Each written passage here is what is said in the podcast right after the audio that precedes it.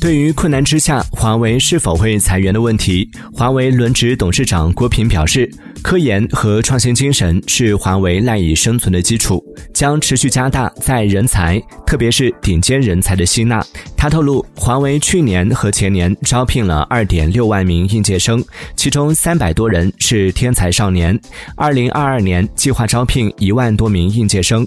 郭平称，只有优秀的人才才能解决华为现在的困难。